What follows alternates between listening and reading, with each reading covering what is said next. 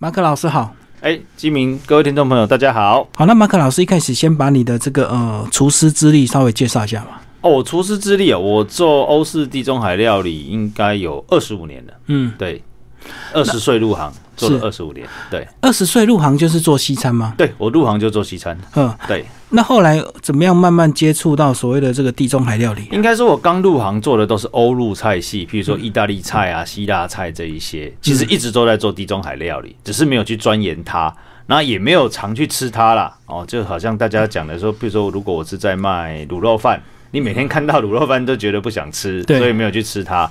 但是后来因为身体出了状况，然后就是椎间盘突出嘛，可是那时候是瘫倒在楼梯间。嗯，然后后来才意识到说，哦，原来豪家再不是中风心血管疾病，而是椎间盘突出。嗯，那隔天检查之后，因为那时候一百一十八公斤，所以身体状况也很不好，什么高血脂、高胆固醇都有。那医生建议我减肥。那因为我的我有一些过敏现象，我只能固定看一些医生，所以我的家庭医师就建议我说，为什么你不做你自己做的料理给自己吃？嗯，你做的是好东西，可是你自己都不吃，就对。对，就不常吃啊。对。可是你说你当时体重造成身体的状况，是每一呃很多厨师都有这样的命运吗？因为这个下班之后才会吃晚餐。对，下班之后，因为肠胃有的厨师是肠胃出状况嘛，那有的是可能筋骨出状况，因为长期要炒菜要拿锅子嘛。那我是长期久站，那加上身体太重，所以压迫到椎间盘，嗯嗯，是这样子的。所以每个厨师的健康状况都不一样，但当然长期职业下来都会有一些伤害，这是难免的。嗯，对。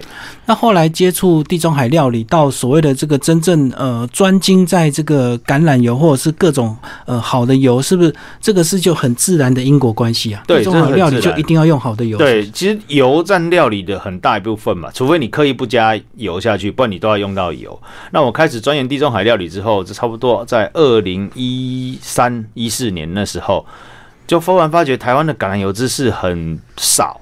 然后就刚好接触到，在网络上查到了一个橄榄油品油师的一个职业，那刚好这个因缘机会，刚好有品油师协会来台湾招募品油师，我就参加了第一届的品油初阶品油师的考试，在二零一四年的时候，啊，考完之后以为自己很懂橄榄油，结果考完之后才知道，原来橄榄油的博大精深是接触第一届品油师那时候才是开始的。开始这个旅程，后来就一直钻研，一直钻研，所以现在出了第四本书，有点像是二零一四年到现在考到高阶品油师的一个大成呐。嗯，对。后来考上品油师，有到这个意大利再去观摩一下嘛？哦，有意大利去了两趟，然后希腊也有去一下，然后澳洲有去比较久，澳洲去两两个礼拜左右长 long stay，因为后来发觉南半球的橄榄产业也很蓬勃。所以特别去关注了一下，对，是这样子。然后那时候就是逛他们的一些什么呃种植区嘛，哎，直接就在农场。就对，对，直接就在产地，就是在橄榄园、橄榄的农夫的园区，就直接待在那边两个礼拜。其实也没有去都都市什么雪梨地方，有玩了一下了，但是大部分都是在农场。意大利也是大部分在农场比较多，嗯，对，就看橄榄怎么栽种啊，它的品种是怎么分别啊，风土条件是什么啊，然后怎么样去压榨，然后混拌，然后过滤。然后得到黄金那个黄我们说的一体黄金冷压初榨橄榄油这个过程，嗯，对，那当然去到那边很兴奋，因为台湾没有种橄榄，台湾的橄榄都是肉橄榄，榨不出油。然后你一个品油师在考到执照之后，又能亲身接触到橄榄的这个压榨过程，其实是会令人很兴奋的。嗯，对。那橄榄油到底怎么样去分出它的这个档次啊？分出它的档次，基本上呢，我们如果在市面上购买的话，我们要先看瓶身。瓶身的话，建议大家就只要买冷压初榨橄榄油。嗯，因为我们还有另外一个第二阶叫 Pure 百分之百纯橄榄油，它是第二道压榨，它等于是橄榄油本身有一些瑕疵味道哦。因为比如说我们橄榄掉在地上粘到泥土。或是放久了发霉去压榨，比较刺激的，比较刺激，然后它就会有不好的味道，它就会拿去精炼。嗯，精炼过后之，它会失去坏的味道，但是也会失失去好的味道。对，对，那这个就比较没有香味，所以建议大家还是用冷压初榨橄榄油，嗯嗯，对，嗯才会有果香味，然后苦味、辣味，才是真正的橄榄油。嗯，是你在书里有讲到，这个如果你不会挑的话，就是要挑什么瓶口深，然后呃瓶口小的，对不对，对？瓶口小，然后深色的深，色玻璃瓶，因为橄榄油很怕光，很怕水。那你嗯深色玻璃瓶，第一主角光害，瓶口小的话，我们台湾天气潮湿嘛，瓶口小，凝积那个水汽的面积就小。哦，嗯这样就不会让你的橄榄油变质啊！记得好的橄榄油千万不要冰哦，你冰了之后水汽更多，然后因为油水不相容，你放在冰箱橄榄油更容易变质。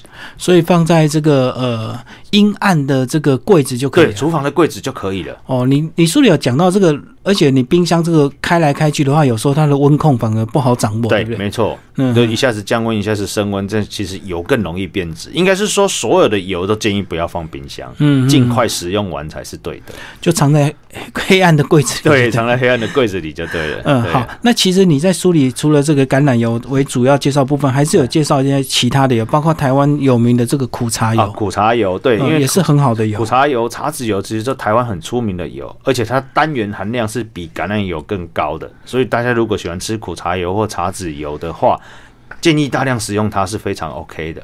嗯，对嗯。是这样子的。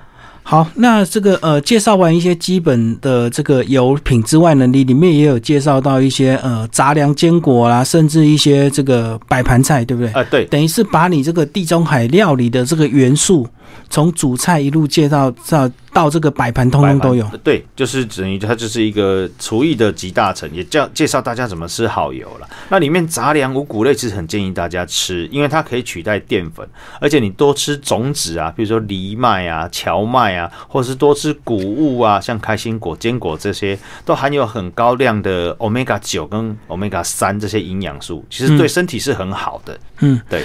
可是这个呃，一般读者如果看到书封，在听到你这样的介绍，会不会觉得这个料理很麻烦？哦，料理因为太多这个工序吗？对，其实不会，大家可以很放心，因为其实里面的菜色都已经简化了。嗯我常说哈，如果一个厨师啊，他要做菜就必须复杂化。复杂化是因为产生商业行为，大家可能觉得很难学。可是如果你是厨师来出当成厨艺老师出书，你应该把菜色简单化，可能一二三三个步骤就可以让你做出这道菜。这样读者透过食谱书来做菜的话，他才不会觉得很高难度，他才愿意去尝试它。所以其实我们这本书都用使用的虽然是地中海料理的料理法，可是食材都是台湾在地食材，你很容易取得，所以你很方便就可以把菜色做出来，就是把你们平常很复杂的这个功法，把它变简简单就对，对，变简单，大家才好学、好模仿这样子。哦是的，那其实这本书呢，就分六个呃大章节嘛，哈对你把这个呃水煮啦、这个油炸都各区分起来，对所以你可以挑你今天突然想吃什么菜色，你就可以直接去选一道来做这样。对，没错，这也是跟一般食谱书比较不同的地方，就是因为我们一般食谱书可能就分啊主菜啊、开胃菜啊、前菜啊、沙拉、啊、汤，那这个可能是比较制式食谱书。那我特别分用烹饪法来分章节，是因为想要让读者们，比如说你今天想要水煮。那你就可以去找水煮片。你今天想要炖煮，像现在秋冬啊比较冷，然后吃点炖煮，你就直接去找炖煮片，这样你会很方便的就知道你今天回家要做什么样的料理。嗯，对。马可要不要先把书封介绍一下？这个书封白衣服的这个胖胖的样子，哦跟这个黑衣服现 现在你的样子好没问题差了三十六公斤，差是三十六，差了一个小学生的重量。那大约在二零一百一十八，应该最高峰应该是二零一二年了。嗯那时候刚结婚，然后也刚当上饭店主厨。然后因为喜欢吃嘛，就一直吃，就把自己吃越吃越胖。那主要原因是因为不小心单，我们橄榄油都是单元不饱和脂肪酸，嗯那我以前都是多元吃太多。嗯，多元跟单元都存在油脂里面，但是你不小心摄取太多多元的话，就会越吃越胖，是因为它不容易代谢。多元就是一般的这种沙拉油啊，对大豆是吗？沙拉油、玄米油、葵花油，嗯那其实橄榄油里面也有多元，所以我们应该是找油脂比例里面单元高、多元低的。对，哦，我们举例橄榄油来讲，橄榄油的单元不饱和脂肪酸有七十六，那其实它也有二十四的多元，所以你选油要选含量单元高，你越好代谢。所以为什么书名叫高代谢地中海料理？就希望大家越吃代谢力越高，然后就越吃越健康，越来越瘦。就单元比例高就对，多元比例高，没错。嗯嗯嗯好，那这个书有一些推荐的，你要不要介绍一下他们？哦，推荐人有第一个值得介绍，就是我那个美国的好朋友王凯杰接声望哦，因为他也是长期在美国做地中海料理，所以我们在一次节目的因缘机会下，在后台的合作，然后所以他觉得我的料理跟他的料理非常 match，所以我们就他就推荐了我这本书，那也他也很希望把它带回美国推荐。那其他就是业界代表，像我一个曾立伟，他是我同学，那我们长期是饭店业的战友了。那他看到我推出这本书，他也是很高兴。那也很感谢一些我们中华餐饮协会的会长啊、启文会长啊，然后很多艺人推荐，所以大家都其实很对这本书的出版其实是很兴奋的。好，那我们现在请这个呃马可老师帮我们翻一下书的内容，里面非常的精彩，而且全彩印刷。对，全彩印刷的，而且非常的精彩。那我们就里面有很多地中海料理的菜色，像这个台湾的云林的自然猪去做出来的脆皮猪。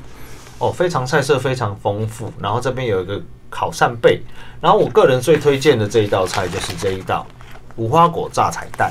哦，这一道非常的特殊，这是一个彰化的小农啊，他自己栽种的埃及品种的无花果。那这是一个因缘机会，是我去做一个外景主持的采访，然后他就跟我说：“马克老师，你可以发帮我创作一道菜，可以让我在农夫市集上好贩售又快速嘛？”然后我左思右想了一下，我就用苏格兰蛋的发想去帮他做了这道菜。所以我们会先把绞肉啊打了一些香料啊，然后一些玉米粉之后呢，然后我们再把无花果包在里面。嗯，包在里面之后，我们再沾了面包粉下去油炸。那在沾面包粉油炸之前，你可以放冷冻定型衣啊，帮助它维持这个彩蛋的形状。嗯嗯。然后一百六十度的高温下去油炸，油炸到表面稍微裂开。其实就好了，那千万不要炸太久，因为我们知道无花果有非常多的营养，还有一些花青素啊、叶黄素，嗯，所以你把它包在里面，你炸到肉熟了就可以吃。所以你吃到这一颗炸彩蛋，你可以吃到好的猪肉蛋白质，也可以吃到纤维质，那更可以吃到无花果的一些花青素、一些营养。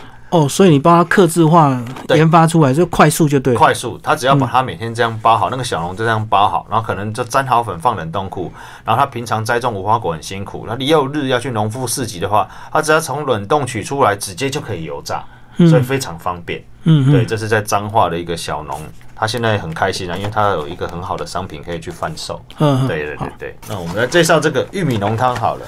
好，哦，这一道更特殊，这一道我常说，哎。马克老师，你准备教这个这么简单玉米浓汤？其实这道玉米浓汤已经快失传了。这是我差不多在二十几年前入行的时候学到的玉米浓汤。我们当初的玉米浓汤啊，都是直接拿新鲜玉米，对，然后直接把玉米粒切下来，切下来之后，我们在锅中就只要炒洋葱，炒完之后把玉米粒丢下去炒，嗯，然后加入鸡高汤。那我们浓汤是不是都要勾芡？对，其实这一道不用勾芡，它炒到。玉米的时候，我们把鸡高汤倒下去之后，我们会把它放到果汁机，或是用现在很流行的手持式调理机直接打碎，直接打碎。你可以把玉米淀粉的特性直接打出来，而且玉米也有叶黄素，嗯，它就形成了一个天然的勾芡，勾芡，所以你就不用再加粉去勾芡。所以这种玉米汤其实是比较健康，也比较符合。nature nature 选的那些元素啦，嗯，哦元素，所以建议大家可以多吃它。而且如果你怕吃不饱，你还可以在上面撒一些黑藜麦、红藜麦，多一些谷物种子，让你吃的更饱足。可是我们对玉米浓汤的印象是不是都是热量很高啊？对啊，它热量高是来自于勾芡，它热量高来自于淀粉勾芡。嗯，所以然后我们这个没有勾芡，我们是利用玉米直接把它打破碎，让玉米淀粉天然的去勾芡。嗯，所以它热量就其实就不高啊。当然这一份呢，要记得这一份是差不多六人份哦，哦不是一人份。我们书中的煮法是六人份，但是你煮好之后，你可以分成六份放在冷冻。嗯，你想吃的时候直接就可以拿出来吃。可是如果用现成的玉米粒罐头那种会比较不健康。对，所以我建议大家就是买新鲜的玉米粒来切。而且你发觉一件事，如果你买了玉米回来切啊，也发觉这样一根玉米的成本差不多就二十块。嗯，那切下来的量等于是两罐玉米粒，哦，所以你会更省钱又更自然，又更健康。对，因为我们玉米罐头它为了保存，它会放比较多的糖啊，一些淀粉类进去，所以你会无形中你会吃到很多的化学加工品。嗯，对，所以建议你就是用使用天然的玉米。然后我们再来介绍一道，我们来介绍一个沙拉好了。这里有个翠绿葡萄沙拉，因为我们现在葡萄盛产。沙拉好多这个名字，什么主厨沙拉、田园沙拉，它到底是怎么区分的？哦，主厨沙拉、田园沙拉，其实它就是主厨沙拉。主厨沙拉只等于田园沙拉。哦，是哦，对，嗯其实，在饭店跟餐厅来讲，主厨沙拉的田园田园沙拉，它只是换了一个名字。那主厨沙拉就是，比如说主厨今天去市场看到什么特殊盛产的葡萄，或是特殊盛产的一些无花果之类，他想要把它拿来做例例行沙拉。那菜单上会有一些固定沙拉，比如说凯撒沙拉、和风沙拉，它不能修改。嗯那他就会创一个名目叫主厨沙拉，就是他每天看到最新鲜的东西去做成沙拉。嗯，所以我建议大家，如果到了饭店、餐厅有主厨沙拉的话，我会推荐你去点那一道。哦，对，因为它是随机的，嗯每天看得到的。是对。那像这个翠绿葡萄沙拉，是因为现在秋季啊，台湾的巨峰葡萄跟一些二林的一些彰化一些绿葡萄都很盛产。那你这个时候吃它，其实葡萄的甜分是最高的，所以甜甜分最高的情况下，我们就会把它腌制。像我们就会把葡萄切开啊，记得一定要切开，因为葡萄外皮很厚，它为了保护葡萄，其实它有很多营养素，所以你应该连皮吃。那你把它洗净之后，你把它切开，那你可以泡泡在橄榄油，跟泡在一些调味料，比如说盐、胡椒，最后放一点开心果，然后加一点点亚麻仁油下去，增加它的苦味。然后记得要泡个十分钟，这样葡萄的甜味跟油啊才会融合在一起。之后你就可以去拌你喜欢的生菜叶，然后再加一点 cheese，再加一点火腿。所以这一道的话，你吃到葡萄的甜味，吃到生菜的纤维，也吃到好的蛋白质，跟吃到有钙质的 cheese。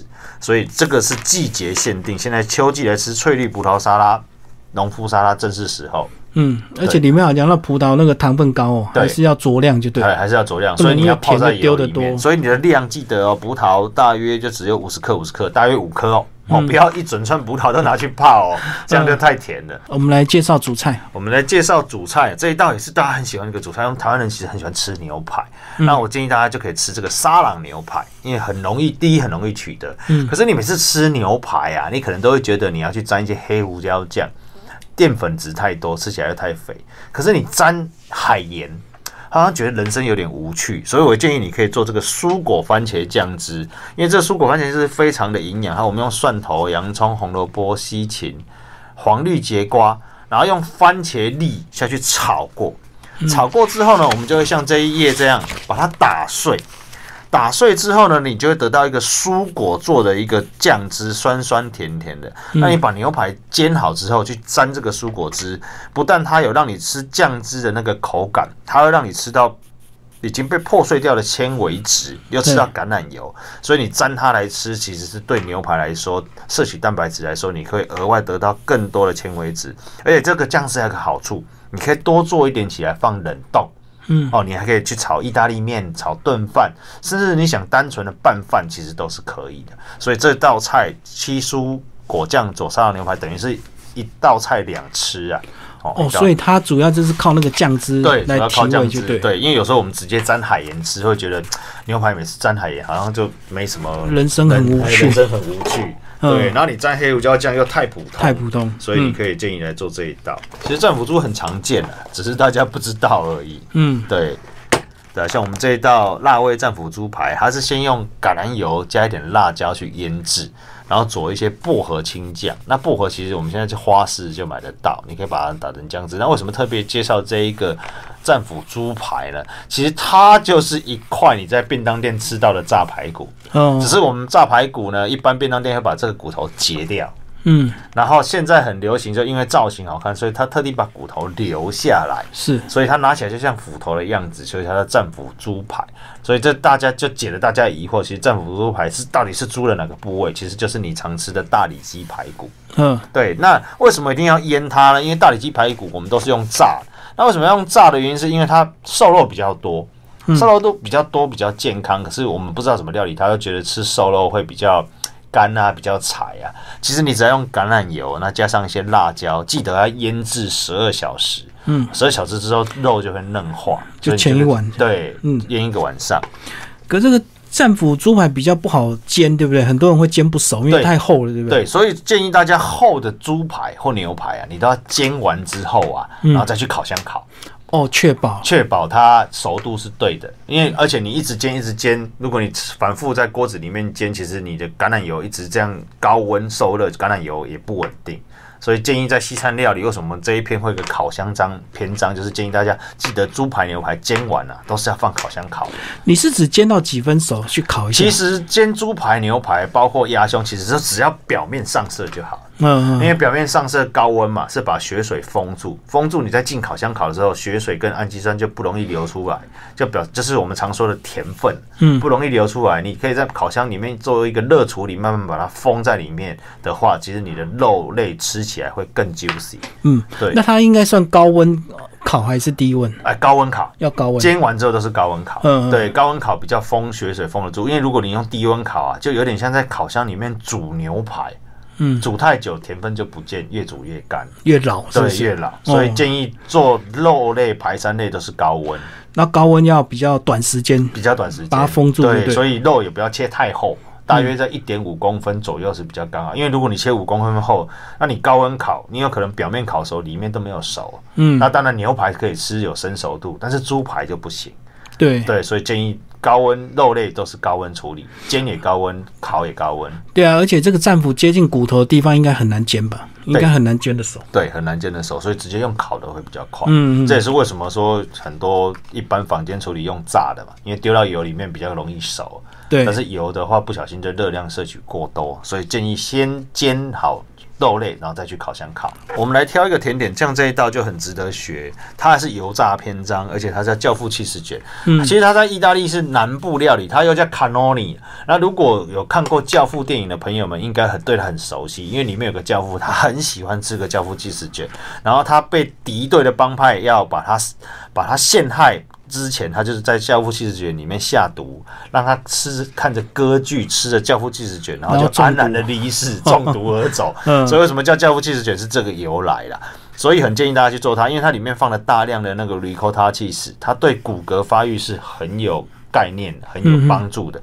然后你再用酥脆的这个外皮啊，炸好之后，这个面糊面糊滚在一个铁桶，然后下去油炸，炸好一个面卷之后，再把 cheese 灌进去，灌进去之后，你就会吃到那个面皮的脆，然后 ricotta cheese 的香甜，然后加上一点坚果哦，那你这甜点就会口味会很融合，所以你吃起来其实会很很幸福的感觉，而且你吃起来不会像教父一样，你可以看着歌剧吃，但是你不会不会中毒。不会中毒所以后面有非常详细的做法，所以希望大家可以复刻这一道具有差不多三百多年历史的一道甜点——嗯。西西里教父气死卷。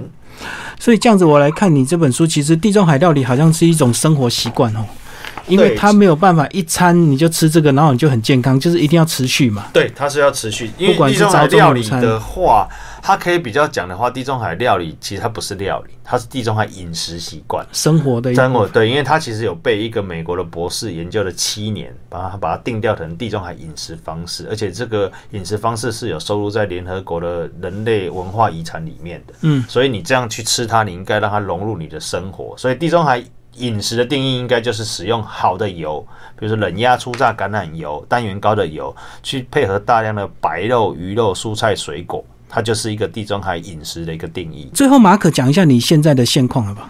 我现在的现况是身体现况吗？还是工作现况？工作现况哦，工作现况，我自己现在开了一家好桌餐饮顾问公司，嗯那主要就是在接饭店啊、餐厅的一些餐饮园区的筹备啊案，对，嗯那两岸都有在跑。嗯，对对对，这是我自己开的餐饮顾问公哦，所以你现在已经从一个单一的这个呃主厨跳到自己多元的发展就对，但是还是在餐饮还，是在餐饮，因为我基本上我的主业是餐饮业，嗯，对对，所以我还是专长还是在规划餐厅跟饭店。那出书我常说它是一个阴错阳差的美丽错误，对，嗯。就是刚好让我可以把我这几年文字的想法，然后就把它写在书上。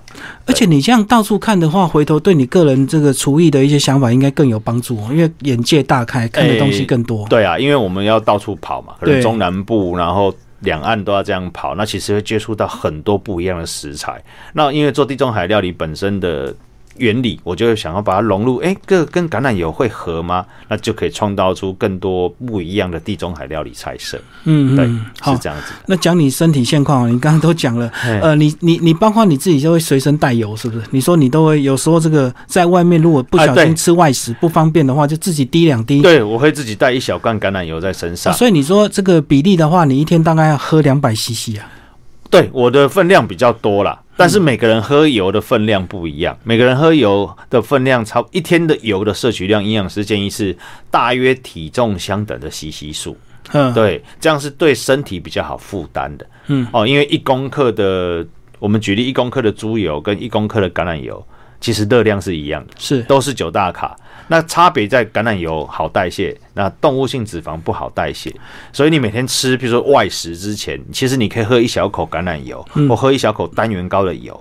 那你接下来再吃，你要正常要吃在外食，你无法避免的一些餐点多元比较多。那你单元已经先先吃进去体内，那你等着后面吃进来的多元，它就会帮你把它快速的代谢掉。嗯，所以你可以在每一餐之前喝一小口油，或者是在你的餐点中加入橄榄油，都是可以的。哦，你说这个体重相等的 CC 数，所以说像你八十公斤就是要吃八十 CC，对，这是你的只是你一天吃到两百，对，这是你一天可以基本摄取的油。那、嗯那我像我一天喝到两百 CC 左右的油，是因为我有时候要帮一些油商评鉴油，然后加上自己也喜欢橄榄油，所以我会多吃。可是你多吃的话，你就得多动。那因为橄榄油好代谢，所以你有在运动有在劳动，其实它代谢非常快速。就是只要你挑好的单元性的油就，就没有这个问题，对，是的就，不会累积单元高的油比较好代谢。对，嗯是这嗯是这是这本书的宗旨。嗯好，今天非常谢谢马可老师为大家介绍他的新书《高代谢地中海料理》，然后这本书台湾广夏出版。